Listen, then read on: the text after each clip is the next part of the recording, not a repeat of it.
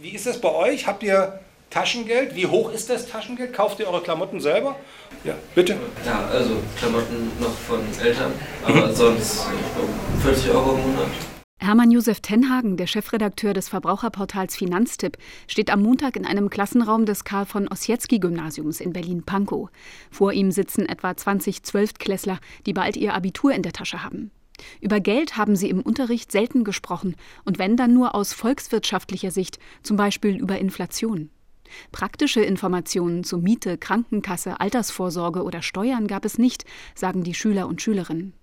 Zu diesen vier Themen haben Finanztipp und die Initiative für wirtschaftliche Jugendbildung Workshops entwickelt. Einen davon leitet Hermann Josef Tenhagen.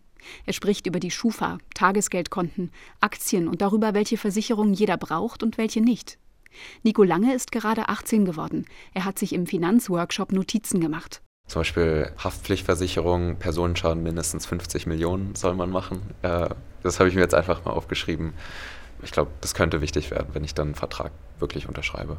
Auch dass man zeitig anfangen sollte mit dem Sparen für die Altersvorsorge, hat sich Nico lange gemerkt. Fünf Jahre früher bringen Zehntausende Euro mehr, hatten die Dozenten vorgerechnet.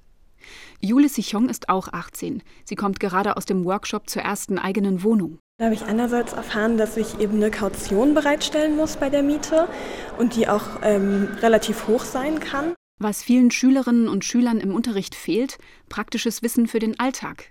Diese Erfahrung hat Lorenzo Wienecker als Schüler selbst gemacht. Jetzt ist er 27 und führt die Geschäfte der Initiative für wirtschaftliche Jugendbildung. Wir haben diesen Tweet gesehen von der Kölner Schülerin, die geschrieben hat, ich bin fast 18 und ich habe keine Ahnung von Steuermiete und Versicherung, aber ich kann eine Gedichtsanalyse schreiben in vier Sprachen. Und uns ging es damals genauso. Wir haben dieses Wissen nicht gehabt und unsere Mitschülerinnen und Mitschüler haben es auch nicht gehabt. Und dann haben Lehrer gesagt, das ist Aufgabe des Elternhauses, aber das fanden wir irgendwie komplett unfair, weil nicht jeder hat Eltern, die das vermitteln können. Deshalb gründete er mit Freunden vor fünf Jahren die Initiative. Die veranstaltet jedes Jahr hunderte sogenannter Zukunftstage in Schulen in Deutschland, Österreich und der Schweiz. Dorthin lädt sie Steuerberater, Immobilienmakler, Vertreter von Krankenkassen und Geldanlageexperten ein. Seit diesem Jahr arbeitet die Stiftung mit Finanztipp zusammen. Während die Gründer des Zukunftstags die Kontakte in die Schulen haben, bringt Finanztipp Lehrmaterialien in die Kooperation ein. RBB 24 Inforadio vom Rundfunk Berlin-Brandenburg.